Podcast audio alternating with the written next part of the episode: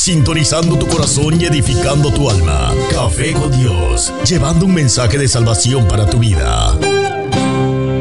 Bueno, y continuamos con más aquí en Café con Dios. Aquí está la pastora. Hi. La pastora se puso la gorrita hoy. Sí, y dice, ¿qué dice? Dice, espera que la luz le da. Muévete un poquito.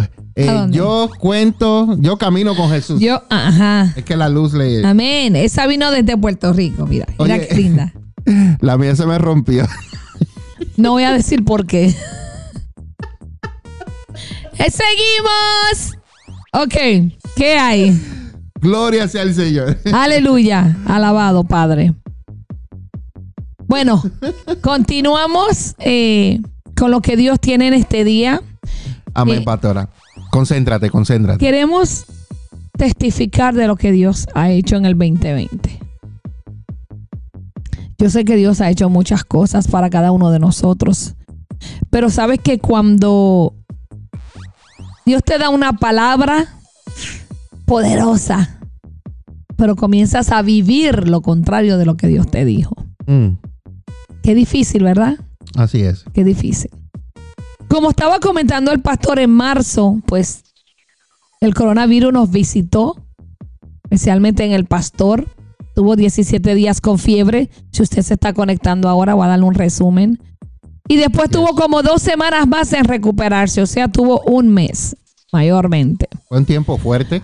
Todavía a veces eh, no tiene olfato, no le huelen las cosas para la bendición de él. Pero fue difícil. Fue difícil ver a mi esposo Yes, yes. en esa situación y que Dios te diga, estate quieta y sabrás que yo soy Dios. Hubo algo que yo te dije una vez ¿Qué me dijiste? cuando estuve en, en ese, en ese proceso. Yo te dije algo que, que te rompió el corazón, pero estoy tratando de ver las palabras exactas que fue la- lo que te dije. No sé si fue que te pedí ayuda Sí. o... Él me decía, ayúdame, por favor. Yo no puedo. Y yo por dentro, pues, Y para yo decir esas palabras era porque no podía. Mi esposo, llevamos ahora el mes que viene 15 años juntos y 14 casados. Yes. Y si le daba una gripe o un resfriado de uno o dos días, ya. Y probablemente uno, una vez al año. Yes. Y a veces y una que otra le daban alergias. Pero nunca se enfermado. De estar en la cama postrado Sí, por días. por días no. eso. Nunca. Porque hasta cuando él manejaba Uber con fiebre se iba a trabajar. Pero mire lo que pasa. Cuando Dios te dice, yo estoy en el asunto y vas a ver que yo soy Dios. Porque al principio de este virus nadie sabía con qué se estaba lidiando. No sabían cómo controlarlo. No sabían qué medicina podía ser efectiva para poder controlarlo. Y a, a esto mi esposo está en la casa. En ningún momento él se quedó en el hospital hospitalizado. O sea que yo tuve que ser enfermera. Y tuvimos que amanecernos entre mi niña de 13 años y yo tomarnos turno porque no dormía. En las noches era lo más difícil, pastora. Cuando él me llamaba solo por teléfono, yo dormía en la sala. Yo ni le hablaba. No solo me llamaba por me teléfono. y yo sabía que me necesitaba. Entonces yo me levantaba y a esa hora lo metía a bañar para bajarle la fiebre de 104 Paños bien frío con alcohol. con agua, el abanico puesto en la ventana en la abría de la fiebre, el calor que tenía. Cuando yo estaba al frente de él, el caliente de su cuerpo, yo lo sentía. Y tuvimos esos días él acostado, dormía más de día que de noche, pero yo aproveché para meterme con Dios y saber y confiar que Él estaba en el asunto. Amén. Porque a principio usted sabe que mucha gente murió. Y cuando Dios me dijo, eh, estate quieta y sabrás que yo soy, y verás que yo soy Dios, pues respiré. Y tú sabes lo que pasa a veces, pastora. A veces la gente, la que no tiene esa conexión con Dios, Se empiezan a, empiezan a juzgar. Sí. Porque empiezan a decir cuál, se- cuál será el pecado que el pastor ¿Qué hice mal? que- ¿Qué hizo malo? ¿Qué hizo malo? ¿Dónde estará pecando? ¿Qué Sí. estará haciendo? Por eso le llegó esa plaga, por eso le llegó este virus. Y no saben que a veces Dios permite estas cosas con propósito Para glorificarse. para trabajar con uno, con mi persona, y también trabajar con lo que están alrededor de nosotros. Claro. Y eso lo, ha- eso lo hace Dios. Y Dios solamente conoce el corazón de cada una de las personas. Exacto. Y, Exacto. y hubo, hubo un tiempo donde yo comenté esto en el primer programa que hicimos en, en mayo, eh, eh, mayo, no sé, por ahí al principio, en Café con Dios hablamos de esto un poco. Y por mi mente nunca, pas- nunca pasó por mi mente que yo me iba a morir. En ningún momento pasó que yo me iba a morir porque yo tengo bien atesoradas en mi corazón las palabras que Dios proféticamente ha hablado sobre mi vida Amén. las palabras que Dios ha dicho sobre mí. Y yo sabía que esas palabras no se iban a caer al suelo. Yo las mantenía levantadas. Aún en la enfermedad, yo las mantenía levantadas. Y yo dije, lo que Dios dijo que yo voy a hacer, mis ojos lo van a ver. Mis ojos no se van a cerrar hasta que yo vea todas las palabras que Dios ha dicho sobre mi vida, sobre mi matrimonio, sobre nuestro ministerio Gracias, sobre Señor. nuestras hijas, sobre nuestros hijos. Y yo en ningún momento pasó por mi mente, pasó por mi mente, te vas a morir. Tenía miedo, en ningún momento tuve miedo. Sí, estuve. A mí lo que, lo que, la preocupación que yo tenía era la fiebre incontrolable. Eso era lo, pastora, eso era lo que, lo que me tenía en mi mente, porque esta fiebre eh, no se me controla, me baja un poco y vuelve otra vez y sube. y- Ni y no- dos horas. ni, ni se mantenía. Eso era entre lo que era la, la acetaminofén, la motrin, ahí entre dos horas cada una. y no comía. Oh, mi mejor amiga era la gelatina, pastora, Sí, mire, mire, frisada. más agua que gelatina y yo se la congelaba, la ponía en el freezer y después yo se la raspaba con una cuchara y eso era lo que mi esposo podía comer en esos días. Hubo dos días que no comió nada, eh, solamente agua con Gatorade mezclábamos porque tampoco podía tomar mucha agua era malo también. Y gracias al doctor, ¿verdad? Que pues mi hija trabaja con un doctor muy bueno. Todos los días él llamaba, pésalo, eh, dale esto de agua, haz esto, haz aquello. Lo bendigo donde quiera que se encuentre ese doctor, ha sido parte de nuestra familia. Y por sus consejos y sus eh, como le, direcciones, pues podíamos eh, poco a poco hidratarlo, porque la fiebre deshidrataba. Mi esposo tenía los labios partidos, los labios se le veían morados, negros, y yo decía, Señor, pero tú me dijiste que tú estás aquí, pero yo lo veo peor cada vez, tú sabes. Eh, humanamente a veces uno se desesperaba porque eh, él empeoraba. Entonces, lo, lo que a él le afectaba más era la fiebre. En ningún momento la respiración llegó a ser descontrolada. Hubo momentos, pero gracias a la máquina del asma, pues pudimos eh, manejar la tos. No dejé que la tos se descontrolara.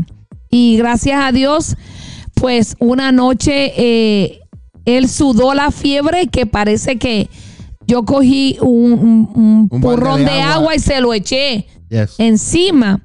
Y allá el otro día se pudo sentar en la sala y poco a poco hasta quería salir.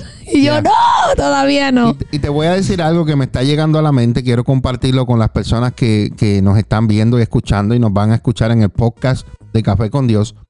Que al principio me tardé en ir al hospital porque muchos de nosotros a veces somos eh, cascoduros. Ujú. Casco duro porque pues uno aguanta, aguanta, aguanta y hasta que tú ves que no puedes más, dice llévame al hospital. Llévame al hospital. Entonces, yo sé que muchas personas eh, eh, que han pasado esto, y si algún día te pasa, eh, ves rápido al hospital para que te atiendan A eh, tiempo. a tiempo. Entonces, yo me tardé mucho en ir al hospital. La pastora sabe que yo no soy de ir al hospital. No. No me gusta ir al hospital, al menos que necesite ir al hospital y verdaderamente tuve que ir al hospital. Cuando él me pidió llévame al hospital, yo se me bajó el corazón al dedo gordo del pie y me subió. Yo dije, mi esposo me pidió que lo llevara a emergencia. Entonces llamé a mi hija, que es asistente médico, y le dije, mi hija, esto está-". me dijo, mami, llévalo aquí. Y de ahí lo mandaron al, a emergencia.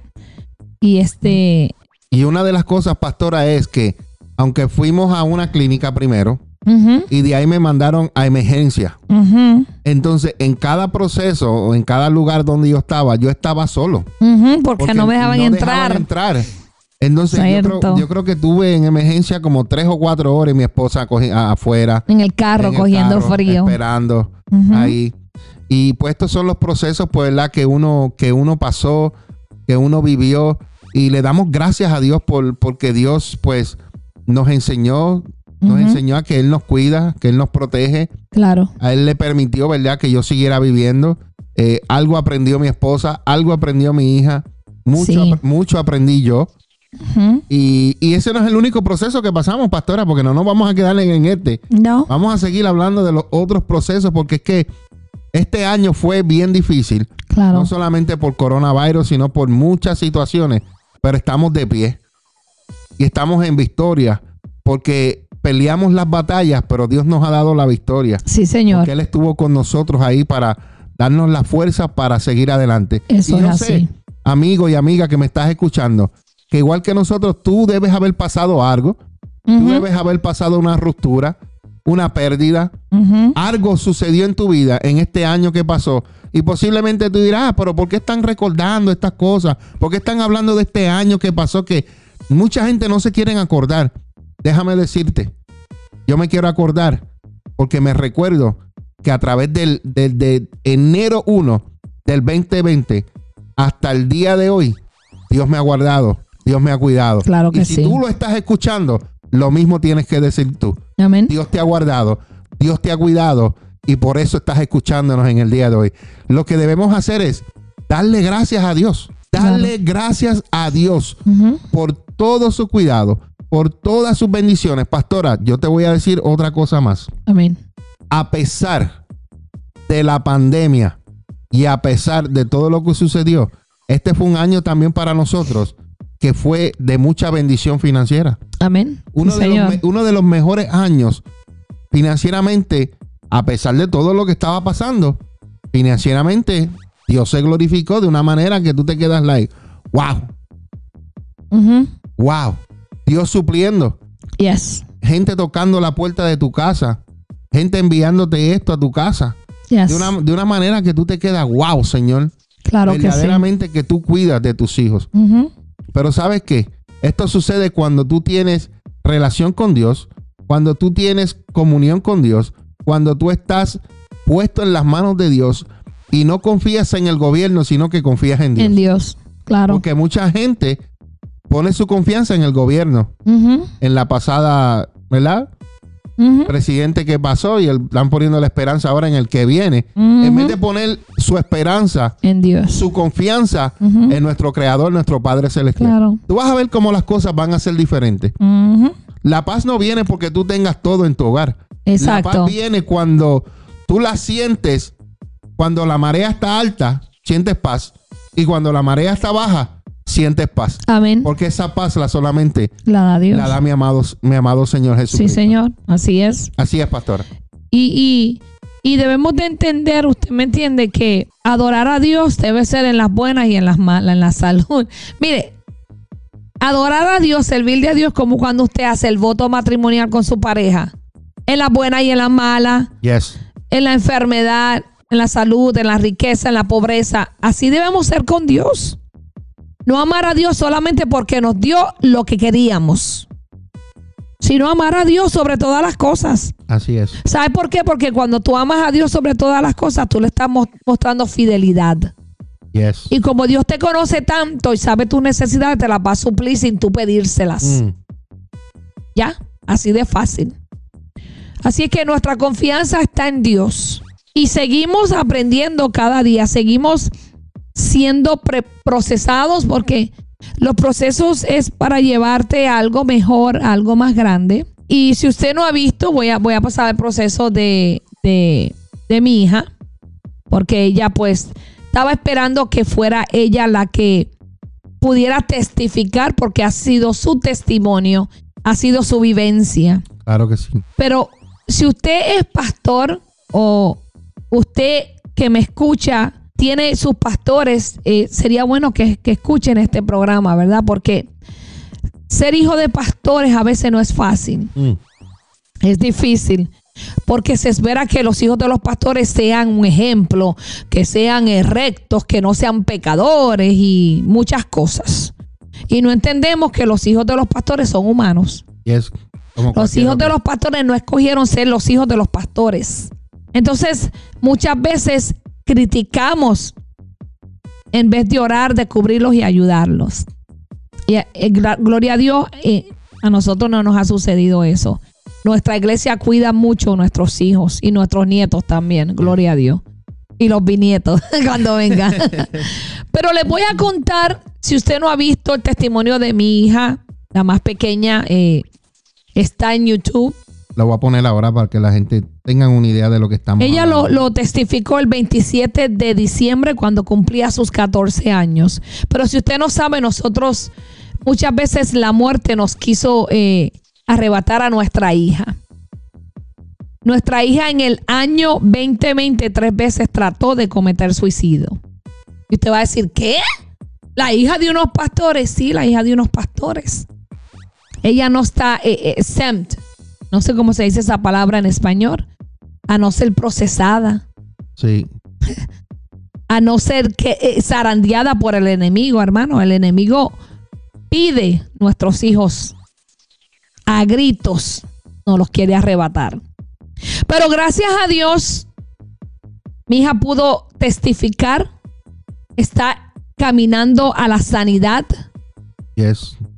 Y en agosto del 2020, pues mi hija trató, fue el más fuerte intento de terminar su vida por situaciones que no reconocíamos y no entendíamos y no sabíamos. Estaba en terapia, consejería, le buscamos la ayuda necesaria, apoyo, hasta que tuvimos que internarla unos días en Kid Peace. Estuvo unos días, Ahí comenzó Dios a trabajar con ella fuertemente.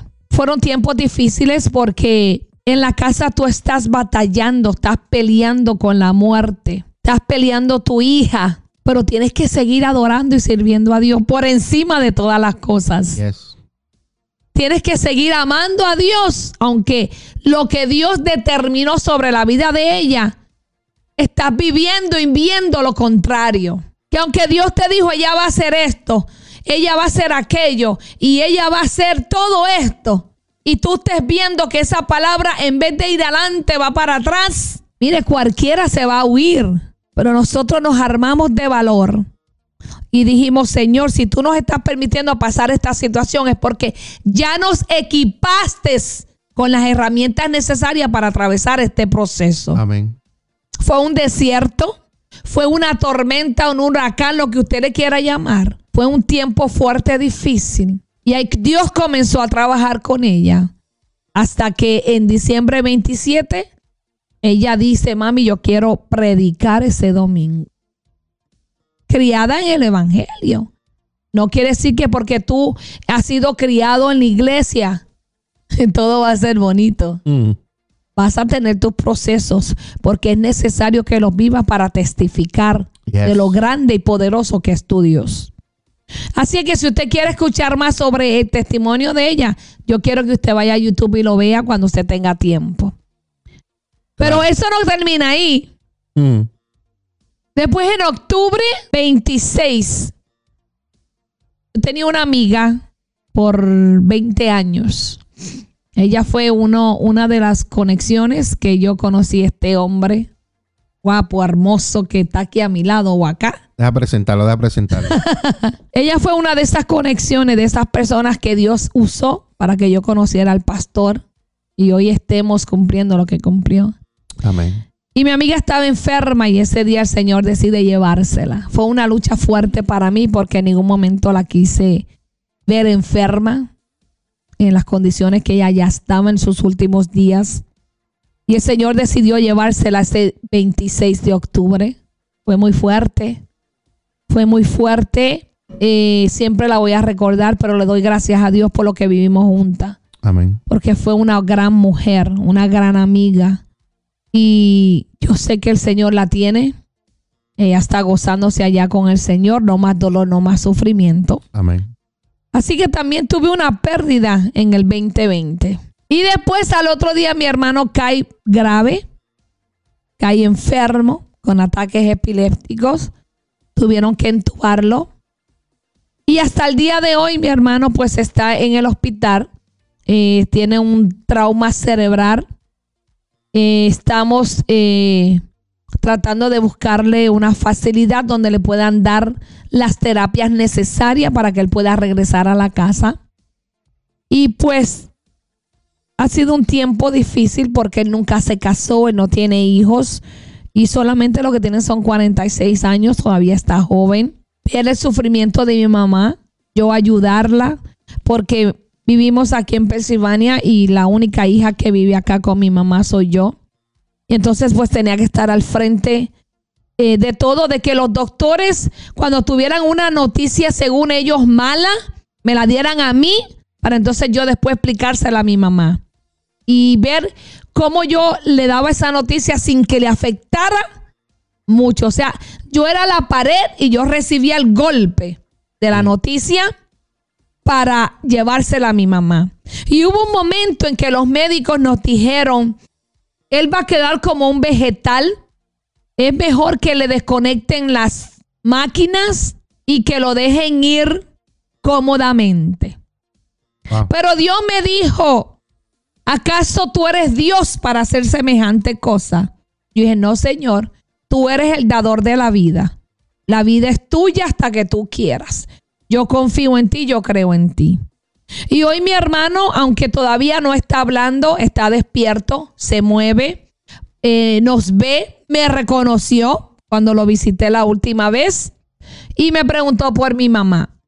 Así es que, aunque el hombre diga algo contrario de lo que Dios ha dicho, y usted esté viviendo lo contrario de lo que Dios dijo, Dios lo va a cumplir al tiempo de él. Amén. Son pruebas que tenemos que pasar, son exámenes que tenemos que pasar, pero tenemos que asegurarnos que lo pasemos con A. Porque si usted no pasa ese examen, examen que usted tiene que volverlo a coger. Y va a ser más difícil. ¿Sabe lo que hacemos? Nos entregamos, Señor, estamos aquí. Voy a ser procesada, aquí estoy. Solamente no me sueltes, le digo Dios. Solamente agárrame, apriétame, porque voy a, me voy a colgar si tú me sueltas. Mm. Pero sabes algo, esos procesos no han cesado de que yo deje de confiar en Dios, de que yo deje de amarlo. Al contrario, yo me he agarrado más de Dios, lo estoy amando más cada día. Amén. Estoy aprendiendo más porque he entendido que Él es mi sustento. Así es. Que si no lo tengo a Él, me muero. Mm. No puedo vivir sin Él, no puedo. Así es que, ¿sabes por qué te damos estos testimonios? Porque ustedes tienen que ver que aunque Dios te use, tengas un llamado, tengas un don, que haya poder y autoridad en ti, la gloria y la honra y la unción es de Dios. Así es. Tú solamente eres un instrumento. Y detrás del púlpito pasamos situaciones. Hay cosas que el pueblo no sabe que vivimos. Mm. Por eso no podemos criticarnos, no podemos juzgarnos. Lo que debemos es orar los unos por los otros. Y hay algo que quiero testificar, pastora, que yo no te lo he dicho a ti. Uy. No te lo he dicho a ti. Porque a veces creemos, wow, los pastores están aquí, tienen esta iglesia, están en YouTube, están en Facebook, mira cómo se ven, mira cómo se escuchan, tienen café con Dios, tienen dos mejor que uno, pero no saben todas las luchas que pasamos para estar o llegar ahí. Exacto. Y esto es algo que todavía yo no se lo he comentado a la pastora, mm. pero yo he notado eh, los ataques porque la Biblia nos enseña que nosotros tenemos que saber las maquinaciones del enemigo. Tenemos que aprender cómo él trabaja. Dicho esto, eh, nosotros comenzamos a hacer un programa en noviembre 4. Fue el primer programa que comenzamos nosotros a hacer en YouTube y en Facebook que se llama el segundo programa. Dos son mejor que uno. Amén. y en este programa tratamos temas de matrimonio. Pero tú sabes que lo más que el enemigo ataca es la familia. Claro que sí. Escúchame bien, lo más que el enemigo ataca es el matrimonio. ¿Qué fue lo que Satanás atacó en el huerto del Edén? El matrimonio. El matrimonio. Yes. La familia que Dios había establecido en ese lugar. Amén. ¿Cierto? Entonces, hasta el día de hoy, 2021, el enemigo sigue atacando a la familia. Y ¿Por va a seguir. ¿Por qué te digo esto? Porque desde que nosotros comenzamos a hacer el programa, vivimos unos tiempos bien difíciles dentro del matrimonio, Mm. donde incluso por poquito, por poquito, como dice Hugo Sabinovich, dejábamos de hacer el programa. Porque vimos que el enemigo no le gustó y se metió en el medio y quiso traer la cizaña Mm. que él depositó en el huerto del Edén entre el hombre y la mujer, la quería manifestar entre nosotros. Y tuvimos un tiempo difícil en el matrimonio. Sí. Pero yo sabiamente, conociendo cuáles eran las, ma- las- las maquinaciones del enemigo, yo me mantuve firme. Amén. Yo te voy a decir algo, yo no me puse a pelear con Satanás. La Biblia a mí no me manda a pelear con Satanás. La Biblia a mí me dice, sométete a Dios, resiste a Satanás y él huirá de ti. Amén. Mi trabajo es someterme a Dios. Sí, mi señor. trabajo es mantener mi relación con Dios. Mi trabajo es mantenerme conectado con Dios. Gracias, y cuando Señor. Satanás ve que aunque él ataque de derecha, de izquierda, de arriba o de abajo, me mantengo sometido a Dios. La Biblia dice que él tiene que huir. Sí, señor. Y eso no quiere decir que no va a regresar, Mm. porque puede regresar más fuerte. Yes. Pero lo que yo te quiero decir, lo que trabaja para que Satanás huya de ti, es que tú te mantengas sometido a Dios. Amén. Claro. Y esto no es algo que yo había compartido con mi esposa, porque no lo había compartido. Es la primera vez que ella lo está escuchando. Mm. ¿Por qué? Porque el, esto, el programa de dos mejor que uno, dos son mejor que uno, es un programa que va en contra de Satanás. De su Direct- plan. Pero, pero te digo directamente, va en contra de Satanás. Amén. Tú sabes por qué muchos, Cierto. muchos matrimonios fracasan. Por falta de conocimiento, Yes. por falta de enseñanza, por falta de educación. Todo el mundo se educa, pastora, para ser doctor. Todo el mundo se educa para ser abogado. Todo el mundo se educa para hacer business administration. Todo el mundo, pero nadie se educa para tener un matrimonio saludable. Y tú sabes dónde está la educación. En las escrituras, en la palabra de Dios. Amén. donde te enseña cómo tú amar a tu esposa y enseña a la mujer cómo respetar a su esposo. Sí, señor. Entonces, vamos en contra del plan satánico que él tiene de destruir a la familia y los matrimonios. Él no se iba a quedar con las manos. Oh, Mingo y María comenzaron un programa, los voy a dejar tranquilitos. No. Mira, la- la- los primer, la- te digo, yo te estoy diciendo, Sí. estoy hablando, estamos hablando de lo que nos pasó en el, el 2020 Ujú. y fue fuerte. En- mira, encima de, de lo que estábamos pasando con Dalina, encima de el fallecimiento de tu amiga, encima de lo que estaba pasando tu hermano, vino esto encima, ¿sabes? Es como que eh, eh, vino una y encima de una no se había acabado, vino la otra y ninguna de las dos se habían acabado Mm. y vino otra encima y ninguna de las tres se habían acabado y vino otra encima. Eran como que montañas encima de montañas, Claro. procesos tras procesos. Pero nosotros lo que hicimos fue someternos a Dios Adiós. y esperar que la, la, la, la tormenta pasara para que llegara la calma. Claro. Pero en cada una de estas pruebas, en cada una de estas situaciones que pasamos, Dios nos enseña Amén. siempre. Porque eso es lo que hace Dios. Nos enseña, nos aprueba para, para lo próximo que va a venir. Y, pastora, para que podamos compartir como lo estamos haciendo en el día de hoy. Y, y, y la palabra dice, ¿verdad? Que, que el, el reino de Dios lo arrebatan los valientes. Yes.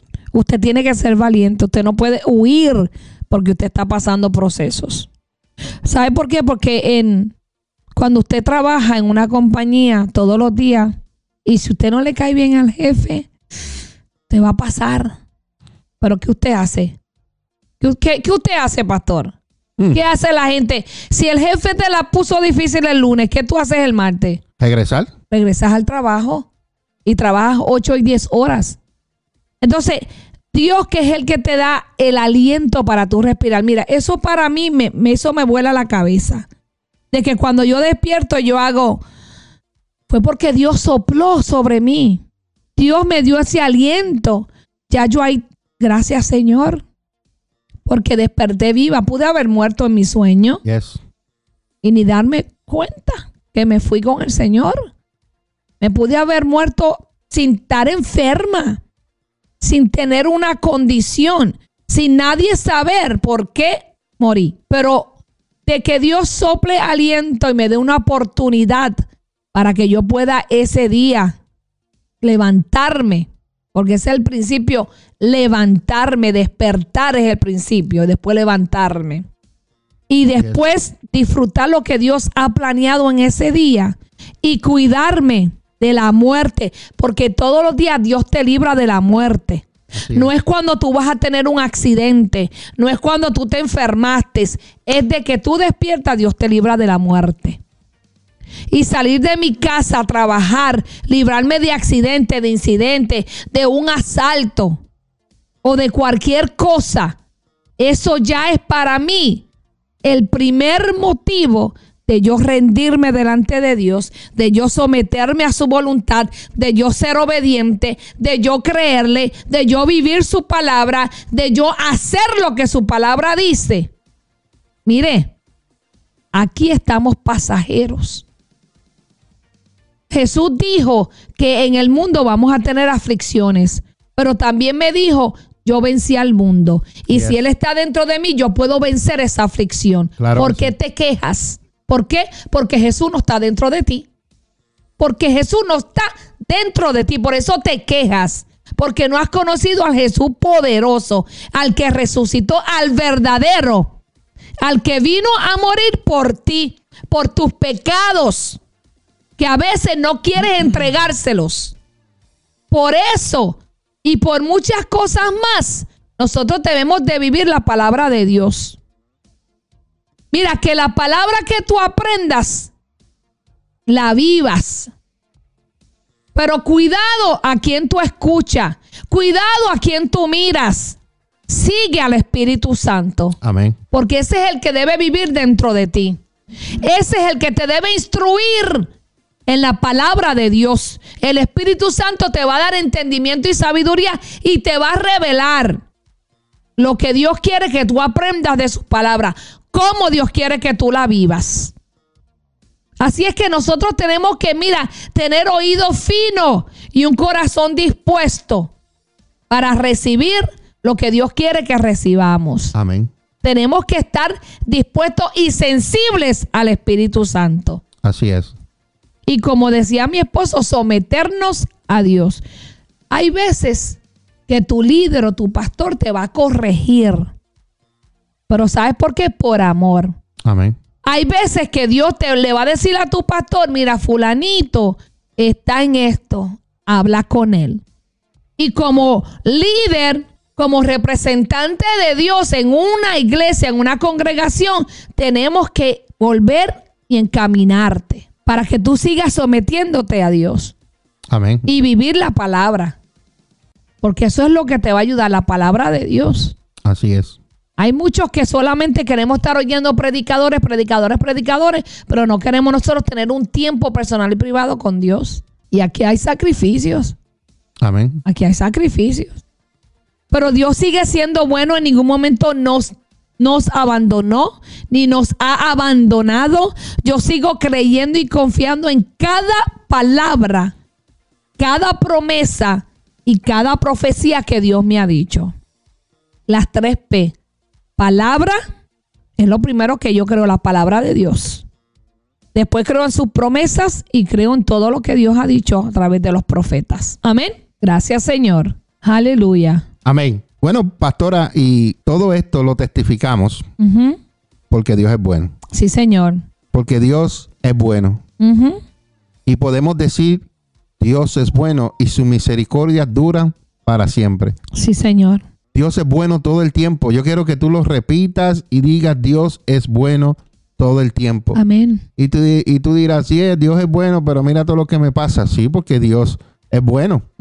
Claro. ¿Qué padre, qué padre no ama a su hijo y cuando necesita corregirlo, lo corrige? Muchas veces Dios permite que nos pasen todas estas cosas, que nos pasen. A veces Dios lo permite para moldearnos, ¿Mm? para formarnos. Muchas veces Dios lo permite porque estamos apartados y alejados de Él y nos llama la atención, porque Él nos ama. Y todo sucede porque Él nos llama a la atención. Y posiblemente tú dices, sí, pero duele. Claro, duele. Pero más le duele a él que tú lo rechaces y que tú prefieras las cosas de este mundo a que lo prefieras al creador que hizo las cosas de este mundo. Amén. En un momento regresamos con Café con Dios. Encuéntranos en Facebook como La Iglesia Café, una iglesia diferente para un tiempo diferente. La Iglesia Café quiere invitarte a todas nuestras celebraciones todos los domingos a las 10 de la mañana. Ven y celebra con nosotros un tiempo de poder y de gloria. Ven y visítanos en el 1901 Sur de la calle 12 en Allentown, Pensilvania. Ven y. Iglesia Café en el 1901 Sur de la calle 12 en Allentown, Pensilvania. Una iglesia diferente para un tiempo diferente. Una iglesia diferente para un tiempo diferente.